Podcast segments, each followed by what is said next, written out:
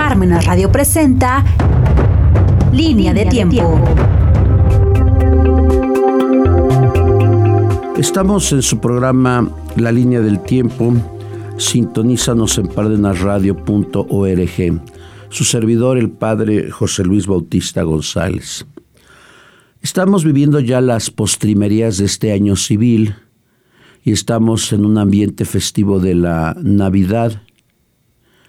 Estamos viviendo ya este 29 de diciembre del año 2022. Para muchos este tiempo es un tiempo de reflexión, para otros es un tiempo de vacaciones, pero yo creo que hay sentimientos a veces encontrados.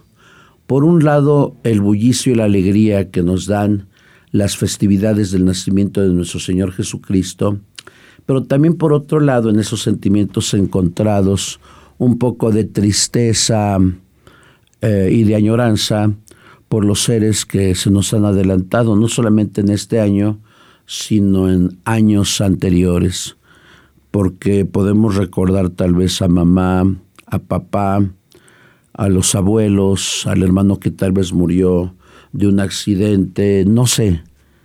Eh, por eso siempre es importante en esta nuestra línea del tiempo, porque todos somos hombres y mujeres en esa línea del tiempo, y cada uno va inscribiendo en el tiempo decisiones excelentes o decisiones equivocadas. Cada uno va imprimiendo en esa línea del tiempo aciertos o errores, luces y sombras. Y claro, estamos hablando de la madurez del ser humano para poder entender eh, las consecuencias de sus propios errores o las consecuencias de sus propios desaciertos. Eh, una persona madura sabe reconocer que ha tomado malas o equivocadas decisiones. Ese es el reconocimiento de entender pues que en esta línea del tiempo en la que en el mundo entero han transitado millones y millones y millones de seres humanos. Ya casi clausuramos el año y escuchábamos en las noticias en días pasados que el globo terráqueo ya está confeccionado por 8 mil millones de seres humanos. Ya rebasamos los 8 mil. Y todos vamos inscribiendo en nuestra ruta de la vida lo que queremos en el plan de vida que nos hemos planteado. Claro, de sobra es conocido que en el mundo sean más importantes los que dirigen los destinos del país, los destinos de la banca, los destinos de la economía, o del cine, o de la academia, o de la cultura, o de la vida eclesial. Pero yo creo que, como decía el famoso historiador Luis González y González, hay que ver el microcosmos, no tanto el macrocosmos, porque las biografías antiguamente estaban ceñidas a los personajes de importancia. ¿Y cuál es el microcosmos? Pues lo que vemos todos los días, el vecino, el ojalatero que está en nuestra calle, el panadero, el repartidor todavía de leche bronca, ese es el microcosmos en el que nosotros vivimos, nos hacemos y somos. En este caso, un servidor con sus feligreses, con sus compañeros de estudio, con el señor obispo y con todos los que van transitando en nuestra vida. A ellos tenemos que darles lo máximo. ¿Por qué lo máximo? Porque se entiende que debemos de sembrar em, eh, amor, paciencia, comprensión. Dice Jesús en el Evangelio, en la tierra, bueno, no dice en la tierra, pero se sobreentiende, en la tierra gánate amigos que te reciban en el cielo. ¿Y qué significa sembrar la amistad? Pues simplemente ser caritativo con los demás. Si nosotros nos ceñimos a la Sagrada Escritura que tengo aquí presente, que por cierto esta Biblia me la regaló el insigne párroco del Perpetuo Socorro, el padre, el padre Ricardo Riquelme Bravo, hace 40 años, dicho sea de paso. Bueno, dice la Sagrada Escritura y dice Jesús, en la tierra gánate amigos que te reciban en el cielo. Y uno puede entender en nuestra vida con toda sinceridad, con toda plenitud de espíritu, con toda madurez, si nos hemos ganado amigos en este año que está concluyendo. Porque no podemos echarle la culpa al origen. ¿Por qué nací en esta colonia? ¿Por qué nací en esta familia? No podemos echarle la culpa al pasado. ¿Por qué tuve estos amigos? ¿Por qué estudié esto? Eh, mis papás tuvieron la culpa de que nací. En este ambiente en que crecí fue perjudicial para mí. No, Dice Pablo en la primera carta a los Corintios, en el capítulo 13, cuando era niño, hablaba como niño, pensaba como niño y actuaba como niño. Es decir, creo que todos nosotros hemos tenido un sit sin leven, una familia que nos ha ayudado siempre. Y si no nos ayudó, cuando dejamos de ser niños, fuimos maduros. Dice Pablo, ahora que soy hombre, he dejado atrás lo de niño y me comporto como hombre. Y yo creo que parte de la madurez del ser humano es reconocer, insisto, mis aciertos y mis errores, mis luces y mis sombras, mis virtudes y mis vicios, y obtener con toda sinceridad cuáles han sido las consecuencias de esos aciertos y de esos errores. Y con madurez saberlos aceptar. Yo recuerdo alguna persona me decía en el templo que estaba triste porque había no había apoyado totalmente a, a uno de sus hermanos. Y yo le comentaba, mira, no estamos obligados a lo imposible. Usted, usted ayudó en lo que pudo, sí ayudé en lo que pude. ¿Su hermano fue mal administrador del dinero? Sí, mi hermano fue mal administrador del dinero. Entonces, él tiene que aceptar las consecuencias de sus desaciertos.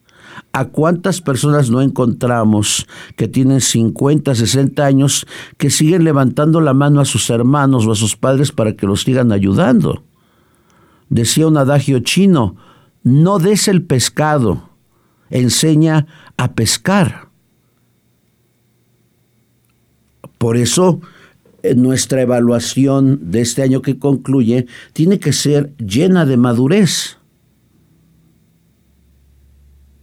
Les he comentado en alguna otra ocasión aquel libro que ojalá algún día le regalen a sus hijos, si tienen hijos de 14, 13, 12 años o 10, regálenles el libro, no regalen un Nintendo, los Nintendo ya están atrasados, no les regalen un celular de última generación, una tablet, no. Hay un libro que escribe el famoso, el famoso eh, filósofo griego Aristóteles a su hijo Nicómaco y le llama Ética a Nicómaco. Recuerden que la palabra ética desde el punto de vista filosófico es el estudio, el tratado de las costumbres del ser humano. Y le dice, le dice, eh, le dice Aristóteles a, a Nicómaco, hijo mío, el hombre vino al mundo para ser feliz. Y eso es cierto. Y aún lo dice Jesús en el capítulo 5 de Mateo, el famoso sermón de la montaña. Macairos en griego, dichosos, bienaventurados, felices. Ese es el ideario del cristiano. Y el ideario de Aristóteles es, tú tienes que ser feliz. Pero ¿cómo lograr esa felicidad? Hoy podríamos plantearnos, compré coche nuevo, compré casa nueva, ahorré tanto en el banco y soy feliz, muy feliz. En estos días he comido espléndidamente, pavo, piernas, romeritos, un buen muga de España o un Ribera del Duero. ¿Acaso será eso felicidad? No. Dice Aristóteles, hijo, para que tú seas feliz, tus pensamientos, tus palabras y tus acciones tienen que estar encaminadas a dos rubros, al bien, a la verdad y complementa la belleza. Y vas a ser feliz. Imagínense qué palabras tan grandiosas las de un papá que le dice a su hijo, si eres feliz tienes que buscar la verdad. Pero dice Aristóteles, ¿qué sería lo contrario? Si tú no quieres ser feliz, entonces tus acciones, tus palabras y tus actos tienen que tener dos vertientes, el mal y el error o la mentira. Por eso, aunque una persona no sea religiosa, eh, pues tiene que pensar en estos días que está concluyendo el año, cómo hemos vivido este año. Si nos hemos dejado llevar por la vorágine de nuestros vicios o de nuestras pasiones desordenadas o del mal, porque imagínense ustedes, todos los que practican el mal en el mundo, en el continente, en México, en nuestro estado, en nuestro, en nuestro municipio. ¿Cuántas personas practican el mal? Y claro, no nos excluimos nosotros, no tanto de practicar el mal, sino de habernos equivocado, sino de haber tomado una decisión no excelente. Y yo creo que todos nos hemos equivocado.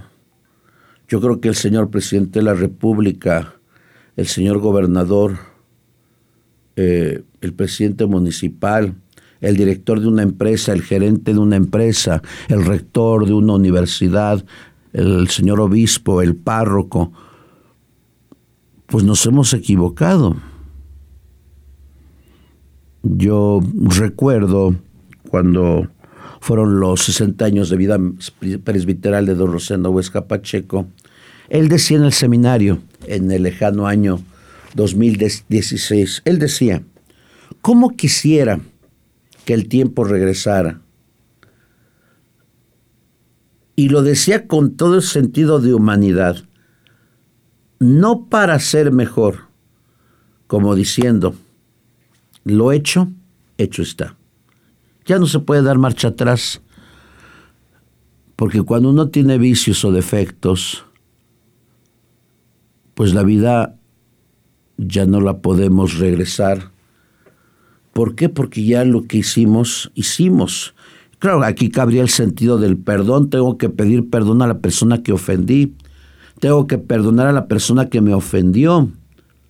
Y si puedo hacer algo para revertir las consecuencias de una mala decisión, pues lo tendré que hacer, tendré que abonarlo. Bueno, decía don Rosendo, ¿cómo quisiera que el tiempo volviera atrás? Porque imagínense, 2016, 60 años de sacerdocio, él fue ordenado en el 1956, y decía,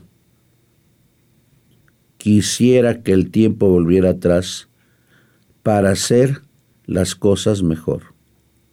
Claro, hay una distancia abismal entre ser mejor persona o hacer las cosas mejor. Porque imagínense, como lo hemos comentado en este programa, eh, la línea del tiempo. Pueden pensar ustedes en el director, el secretario a nivel nacional de salubridad, del sector salud después de este tercer año de pandemia, ¿cómo tendrá la conciencia? Se preguntaría, habré aplicado las mejores políticas públicas en el sector salud para que yo hubiera evitado un millón de muertos en México. Eso pesará en su conciencia. O pueden pensar en la secretaria de Seguridad a nivel nacional y el anterior, el que está gobernando tristemente en el norte, Durazo. ¿Habré aplicado las mejores políticas de seguridad porque los balazos ya no alcanzan para dar abrazos? Y esto me hace recordar, acuérdense ustedes, de una famosa película. Yo la he visto dos veces. La lista de Schlinder, de aquel famoso mm, austriaco que, que defendió a capa y espada a, tres, a dos mil, no me acuerdo si eran dos mil o tres mil judíos y gastó su fortuna para defenderlos. Y cuando son liberados estos países del yugo alemán, es rodeado por los judíos que empiezan a, a tener un sentimiento de, de gratitud. Y él empieza a decir llorando, yo pude haber salvado a más si hubiera vendido esto. Y empieza a llorar y los judíos empiezan a consolarlo. Es lo que se llama los pecados de omisión. Pude haber aplicado en mi vida esto y no lo hice por falta de coraje, por negligencia, por ignorancia, por cobardía. Pude haber ayudado a esta persona, pero no lo quise hacer porque mi orgullo fue mejor. Pude haberle pedido perdón a mi suegra, que me dio lo mejor de mi vida, que es mi esposo, mi esposo. Pero no lo hice porque mi orgullo y mi frivolidad me superaron. Yo le he dicho en alguna ocasión, cuando conozco la vida de la familia, y cuando inundan el panteón de flores y hasta de mariachi, el mariachi Vargas de Tecalitlán, ¿por qué no las cosas las hacemos en vida? Decía esa famosa poetisa Ana María Rabate, en vida, hermano, en vida. Y le dice, hijo, no llenes con flores el panteón cuando me muera dame las flores ahorita que estoy viva. Yo les podría decir, al concluir este año, en este 29 de diciembre del 2022, siendo ya la una con 19, que no tengamos dolor o tristeza, o que no nos sintamos disminuidos en la autoridad cuando sepamos reconocer con toda humildad nuestros errores. Tengamos ese coraje, pero claro, tengamos el coraje de saber con toda sinceridad y reflexión saber reconocer precisamente nuestras virtudes. Si vuelvo a la expresión de Jesús, porque a Jesús lo estamos celebrando siendo niño en este tiempo, gánate amigos en la tierra para que te reciban en el cielo. ¿Y cómo ganamos amigos? Pues, con la práctica de las virtudes, con la comprensión, con el amor, con la hospitalidad, con el perdón, con la paciencia. Casi estas virtudes ya no se practican. Y a veces se practican menos en la familia, porque podemos ser candil de la calle y oscuridad de la casa. Podemos gritarle al otro, a la esposa, al esposo, a los abuelos, a los padres, a los hijos, al vecino, al hermano. Pero somos halagadores con los que nos caen bien.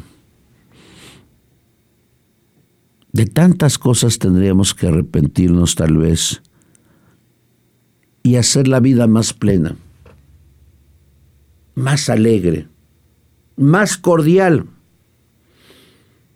Pero en esa falta de acierto, de decisión, pues simplemente hacemos lo que no tendríamos que hacer y actuamos no en un espíritu de amor, sino un espíritu de envidia y de enojo hacia el otro. Cuando muere una persona, porque siempre este tipo de Navidad hay mucha nostalgia por los que han muerto. Y acuérdense que la palabra nostalgia, y esto me hace recordar el tango nostalgia, desde aquí un saludo a nuestro director Silvino, que es aficionado del tango, perdón, no aficionado, que es profesional del tango. Bueno, la palabra nostalgia, que por cierto la cantaba Emilio Tuero hace ya muchísimos años, significa en griego volver al dolor. ¿Y cuántas personas vuelven al dolor recordando lo que no hicieron por el otro. Y eso es nostalgia. Si hubiera hecho esto, si hubiera realizado aquello. Por eso decía don Rosendo, como quisiera volver el tiempo atrás, no para ser mejor, sino para hacer las cosas mejor. Ya no podemos pedirle a tiempo que vuelva. Esa es la nostalgia. ¿Y cuántas personas cuando no saben medir la nostalgia se suicidan? ¿O cuántas personas que no saben aceptar la muerte de un ser querido rompen toda relación con Dios, no importando su religión, o tal vez sean agnósticos o ateos? En esta delgada línea del tiempo, todos nos vamos a ir. No hay nadie que se vaya a ir, todos nos vamos a ir. Absolutamente todos. Nadie va a permanecer. Todos nos vamos a ir. Es por eso que cada uno de nosotros tiene que hacer una seria reflexión. Y no al ahí se va, eh, porque cuántas personas el primero de enero generalmente dicen, voy a bajar 10 kilos, voy a comprarme un, una Cheyenne, voy a, a, a, terminar este grado académico, voy a hablar el mandarín o el inglés. No. ¿Por qué no vamos a virtudes?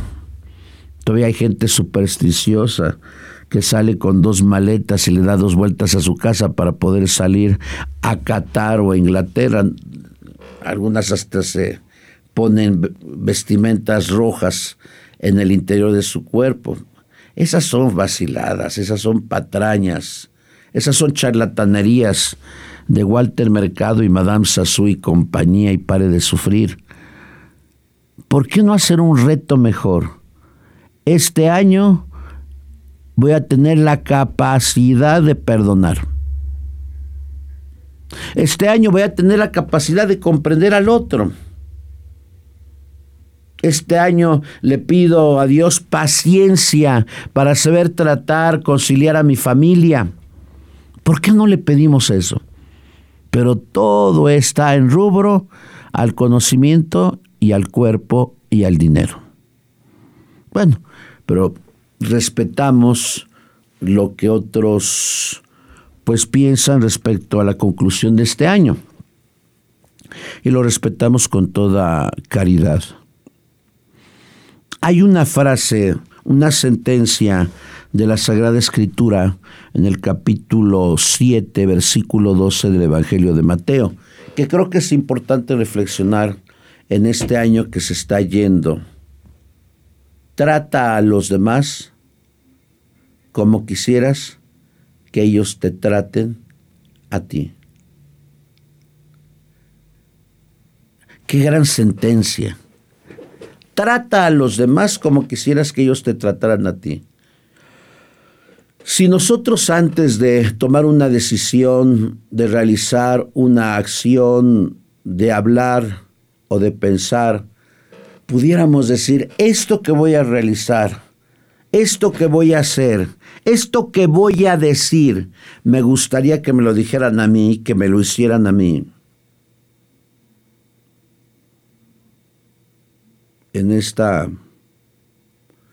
casi conclusión del año civil, si cada mexicano, si cada poblano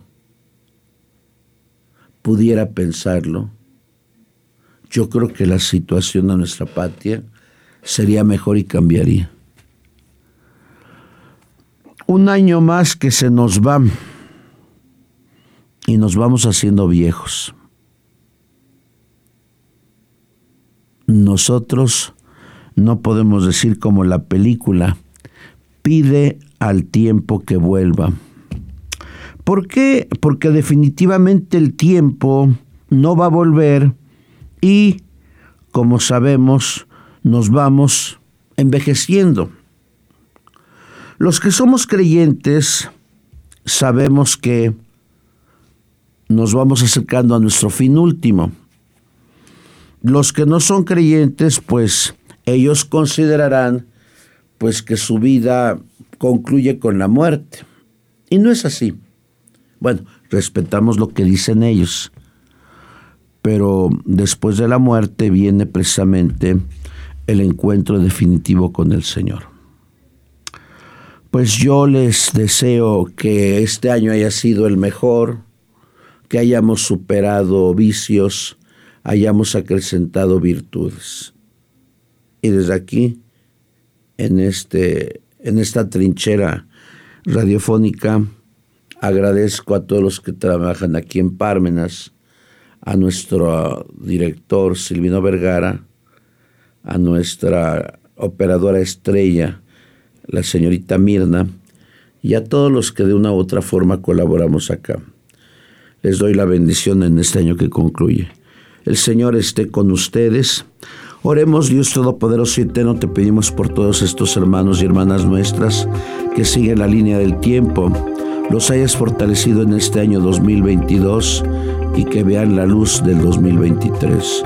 Por Cristo nuestro Señor y la bendición de Dios Todopoderoso, Padre, Hijo y Espíritu Santo, descienda sobre ustedes y permanezca para siempre. Feliz año viejo. Muchas gracias.